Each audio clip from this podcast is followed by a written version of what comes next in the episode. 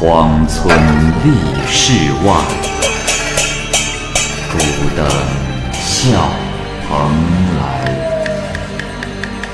雁作人间雨，旷世岂了斋。鬼怪胡银娥，休当孤望孤。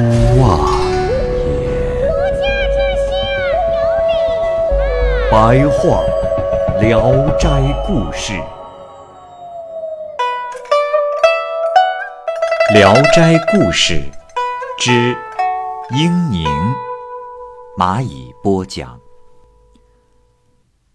王子服是莒县罗店地方人，年幼丧父，极端聪明，才十四岁就已经是秀才了。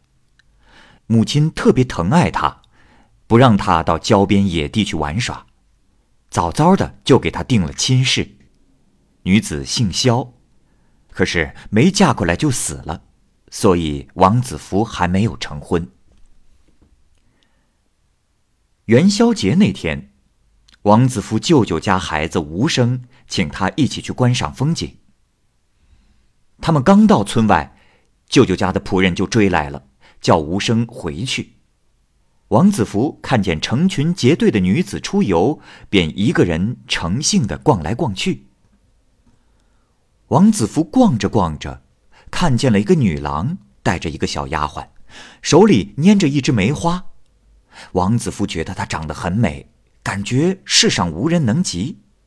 她神态安闲，笑容可掬的站在那儿，王子服就一直盯着她，竟然忘记了身份。女郎的小丫鬟到身边说：“小姐，您看那儿。”有一个狂徒，眼睛一闪一闪的看着咱们，像贼一样。于是女郎把梅花扔在了地上，跟丫鬟说笑着，便匆匆的走开了。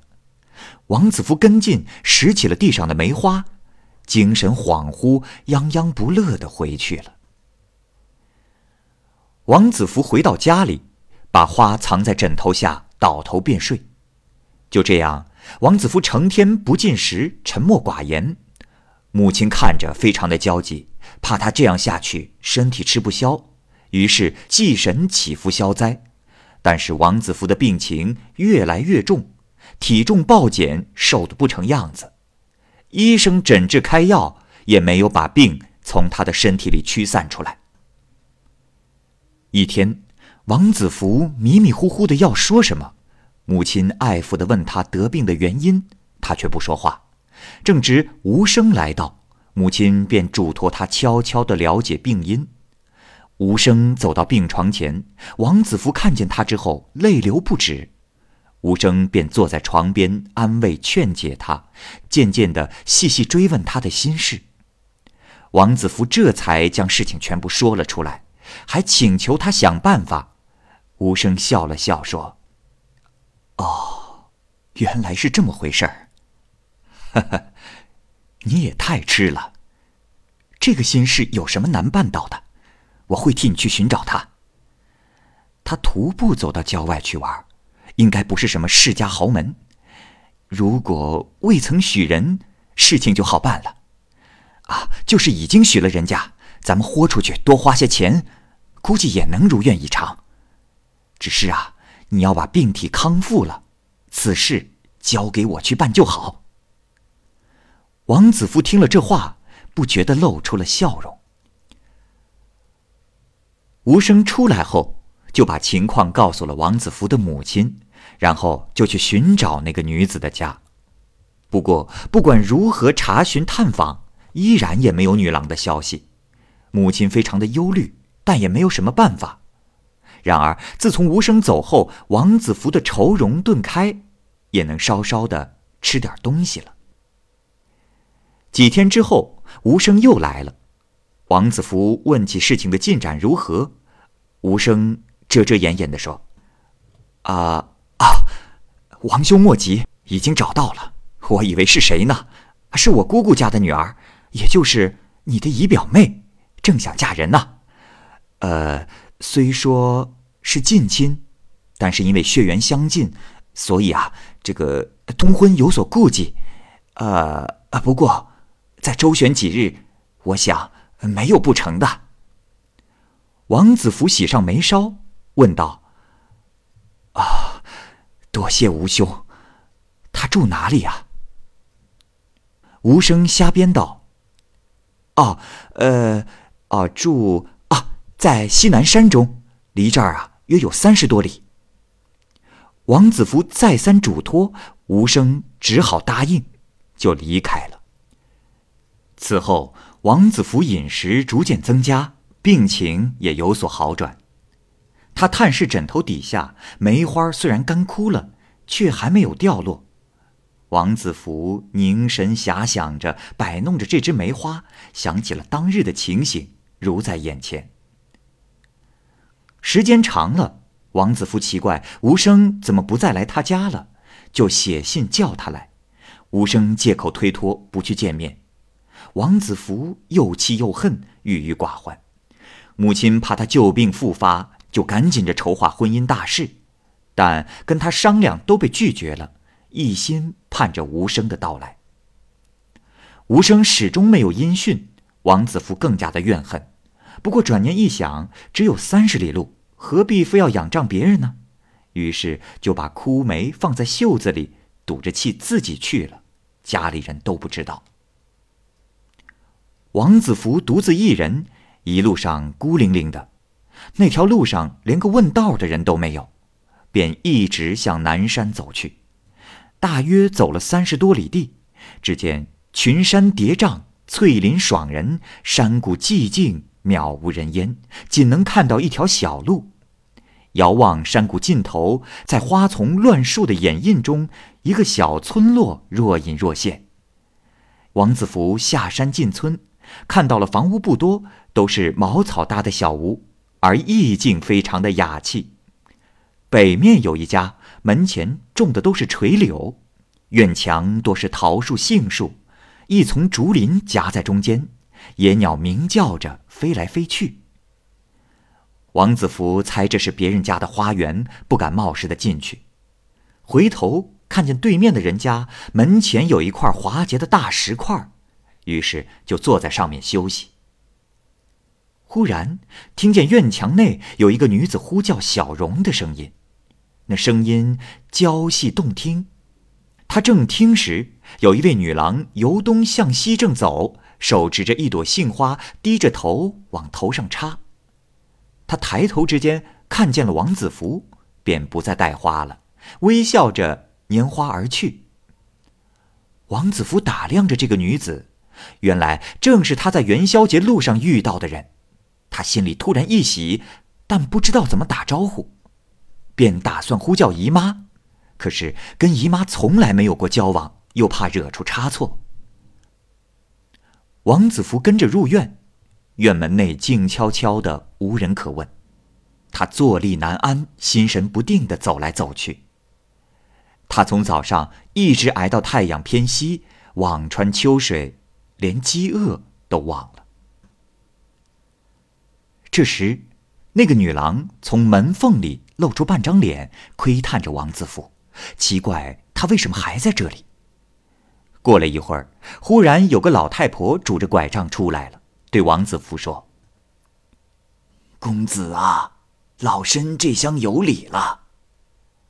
不知公子有何事啊？从上午一直等到这会儿，太阳都快下山了。”王子福忙站起来作揖，回答说：“啊，晚生见过老婆婆，我在这里等亲戚呢。”老太婆耳朵不好，王子服又说了一遍，这才听明白，于是问他亲戚的姓氏。王子服一时答不上来，老太太笑着说：“ 天下哪有这种事？”你连亲戚的姓氏都不知道，如何探亲呢？我看公子定是个书呆子吧。不如跟我进来，吃点粗茶淡饭，家里有床，就将就着过一夜，明天回家去了解了姓氏，再来探访不迟。”王子服正肚子饿，况且又可以接近那个漂亮的姑娘，所以就答应着进去了。王子服随着老太太进去，只见门内白石铺路，夹道栽着花草，红艳艳的花朵迎风招展，片片花瓣坠落在台阶上。由石板小路往西，又过了一道小门，只见一庭院都是斗篷花架。老太婆把王子服请入客厅，只见屋内的墙光亮的和镜子一样。窗外海棠树的柔枝艳朵探入室中，家具和床榻十分的干净整齐。王子服刚坐下，有人从窗外探头探脑的窥视。老太婆唤道：“小荣啊，有贵客，快做饭去。”外边的丫鬟高声应答道：“是夫人。”二人在屋内相对而坐，王子服详细的陈述了自己的家族门第。老太婆说：“啊，不知公子的外祖家是不是姓吴啊？”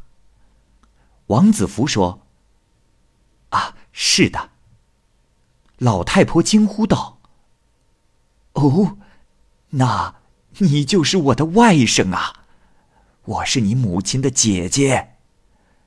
近年来，因为家里贫穷，又没个男孩子，所以也就没有和别人来往了。如今，外甥长得如此之大，我都不相识了呢。王子福说：“啊，如若真是这样，就太好了。这次我就是为姨妈而来的。呃，走得太急，忘了您的姓氏。”老太婆说：“啊，老身姓秦，没有生过孩子。现在有个女孩，也是庶出的，她母亲改嫁，就送与我抚养。人倒聪明，就是少些教导，总是大大咧咧，不知愁苦。过一会儿，叫她来见见你。”一会儿，丫鬟做好了饭，端上了一只肥嫩的雏鸡。老太婆不断的让王子服多吃点儿吃过饭，丫鬟进来收拾餐具。老太婆说：“去，叫宁姑进来。”丫鬟应声而去。很久以后，门外传来了笑声。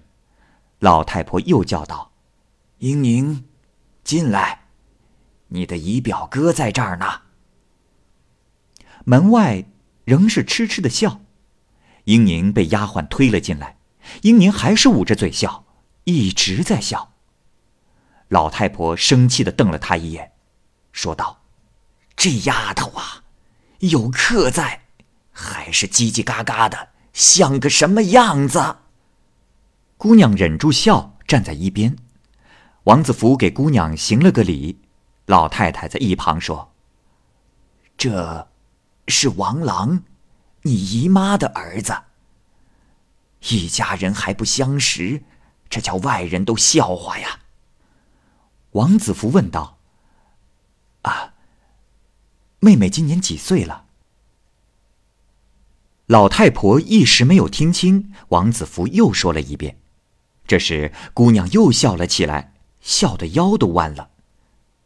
老太婆对王子服说：“哎。”我这丫头啊，少教育，让你见笑了。都十六岁了，还像个孩子。王子服说：“啊，比我小一岁。你都十七岁了，呃，是不是庚午年生，属马的吧？”王子服点头答应。老太婆又问：“呃，外甥媳妇？”王子服急忙告诉他：“尚未娶妻。”老太婆说：“啊，你这样的容貌，为何十七岁了还没定亲呢？英宁也还没有婆家，你们俩倒是极为的般配呀。哎，但是表兄妹不宜结婚呐。王子福没说话，只是目不转睛的盯着英宁。小丫鬟对姑娘小声的说：“看他的目光，还是那样直逼逼的，贼样还没改。”姑娘又是大笑，对丫鬟说：“我们去看看桃花开了没有。”说完，站起身，用袖子掩嘴，迈着细碎的步子走了出去。刚走到门外，笑声就放开了。老太太也起身，让丫鬟抱着被子为王子服安排就寝。对王子服说：“外甥来了不易，多住几天吧。过些时候。”再送你回去。如果嫌屋里憋闷，就到小花园里去玩玩，那儿有书可供阅读。第二天，王子服到房后一转，真的看见了一个园子，半亩来大，细绒绒的小草如绿色的地毯，杨花粉粒星星点点的落在小路上。园内有三间被花木围住的草屋。他穿过花丛，闲庭信步，只听见树头上有簌簌声，仰头一看，原来是英宁在树上。英宁看见他来了，笑得差点从树上摔下来。王子服急忙喊道：“别笑了，当心从树上摔下来。”英宁一边笑，一边下树，仍然是抑制不住的笑。快要到达地面的时候，突然失手摔了下来。王子服上去扶他，趁机捏住了他的手腕。英宁这时又笑了起来，笑得靠着树迈不动步，许久才停了下来。王子服等他笑完了，把梅花从袖中抽出来给他看。英宁接过来说：“都谢了，为什么还要留着呢？”王子福说：“啊。”这是元宵节，妹妹留下的，所以保存至今。英宁问道：“哦，保存它是什么意思呀？”王子福说：“啊，以此表示爱恋不忘。自从元宵节相遇，相思得病，自存性命不保，化为厉鬼。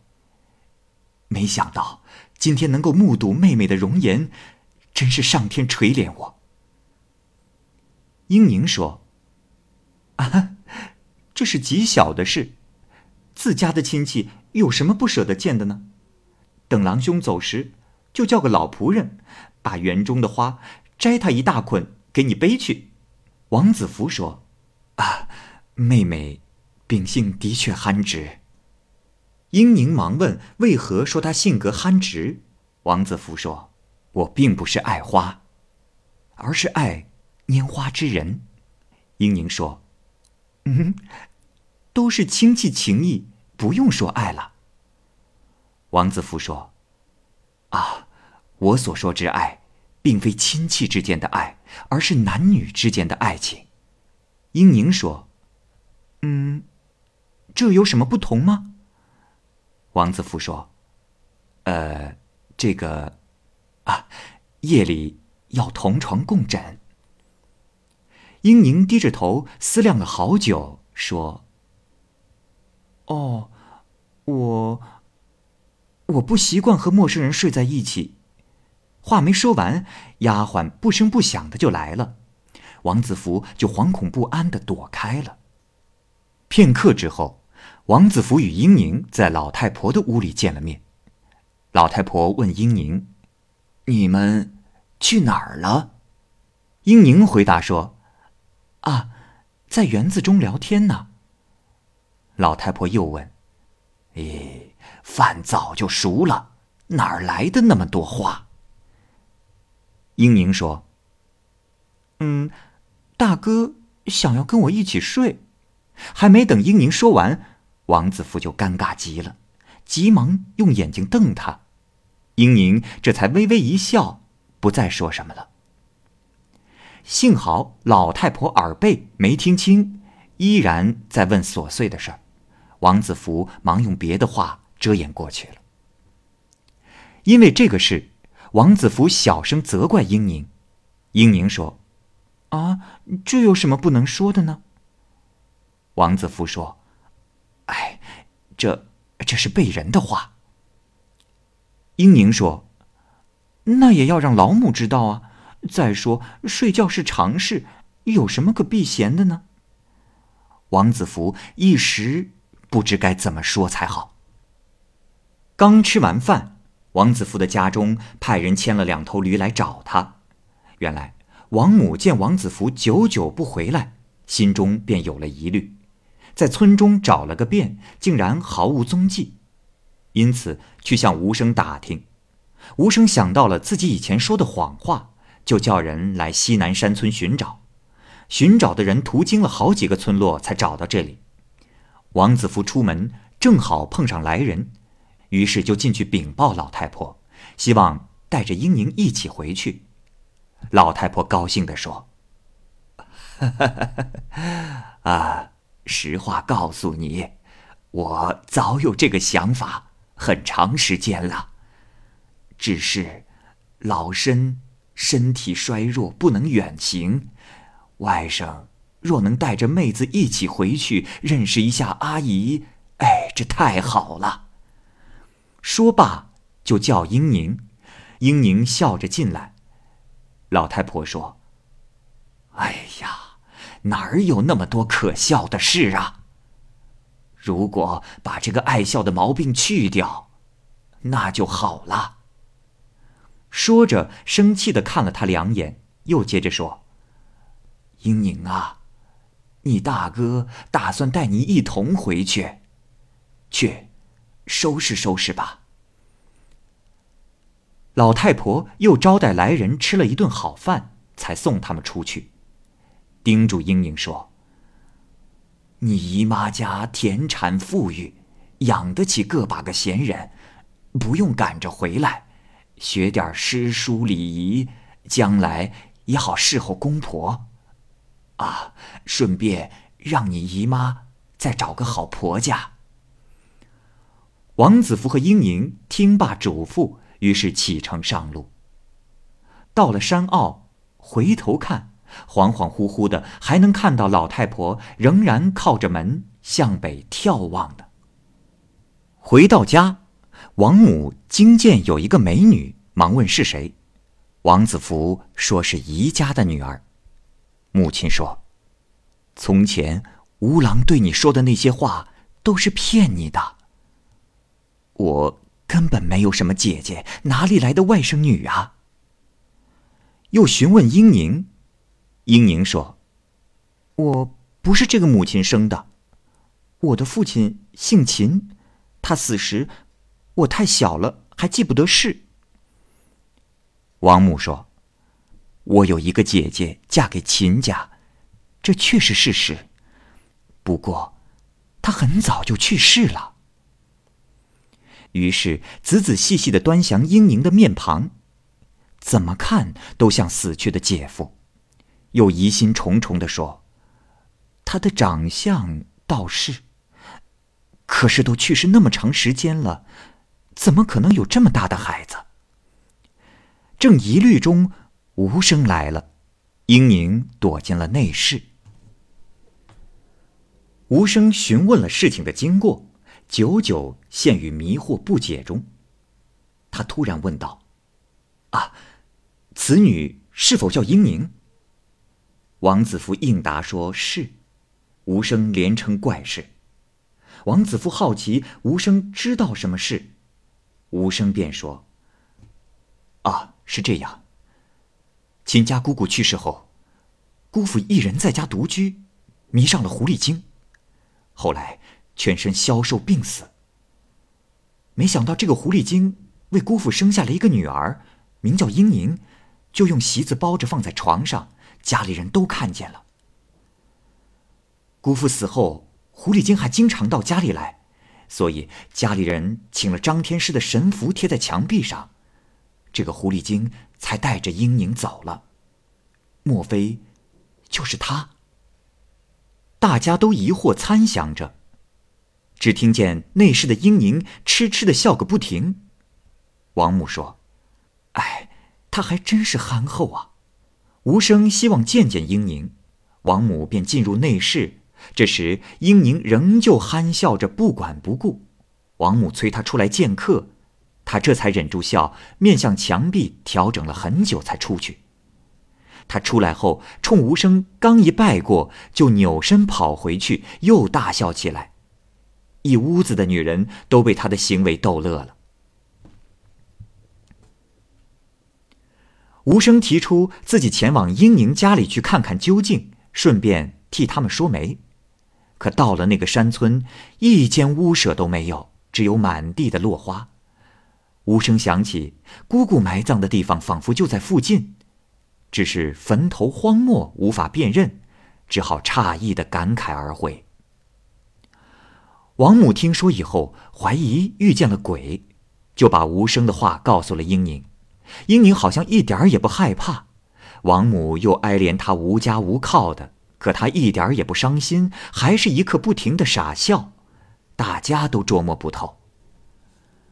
王母让英宁和自己的女儿同吃同睡，英宁倒也懂事，每天早早的来给王母请安，做起针线活来也是精巧绝伦。唯一不足的就是喜欢笑，无论如何也控制不住。不过嬉笑中颇有妩媚之处，狂笑时也不损害她的美姿，大家都很开心。邻居的女子也爱和他玩。王母选择好良辰吉日，准备让王子服拜堂成婚，可总担心英宁是个异类。后来在太阳底下偷偷的观察殷宁的身影，她的身形和常人一模一样，这才放了心。这样到了吉日那天，让英宁盛装打扮，然后行新娘礼。可是由于英宁笑个不停，婚礼也只能草草完事。婚后每逢王母忧愁生气的时候，英宁的笑就是她化解的灵药。婢女、使女犯了小过错，怕遭到主人的鞭打，就央求英宁先去王母那里说话，然后婢女、使女再去投剑，便可免于毒打。英宁爱花成瘾，他把亲朋好友的花都搜集了一遍，有时连金钗首饰也暗里当了去，用来购买优良的品种。几个月后，院里所有的地方都种满了花。后院有一架木箱，靠近西边邻居家的院墙。英宁时常爬上架子，摘些花插头或把玩。王母看到时就要责怪他，但他始终不改。一天，西边邻居家的儿子看到英宁正在花架上摘花玩呢，觉得她长得很美，便不自主的一个劲儿的盯着看。英宁没有躲避，依然冲着他乐。西边邻居家的儿子认为英宁也喜欢自己，于是心惊神荡。英宁手指指着墙根儿，一边笑一边下来。邻居家的儿子认为英宁在向他暗示约会的场所，非常的高兴。到了傍晚时分，西邻家的儿子来到了墙根儿，看见英宁也在那儿。男子就扑过去要非礼他，突然感到下身像被锥刺扎了一般疼痛难忍，大叫着滚在地上。再仔细一看，根本不是阴影，而是横在墙根边的一根枯木，下身所碰到的是被雨水泡烂了的一个窟窿。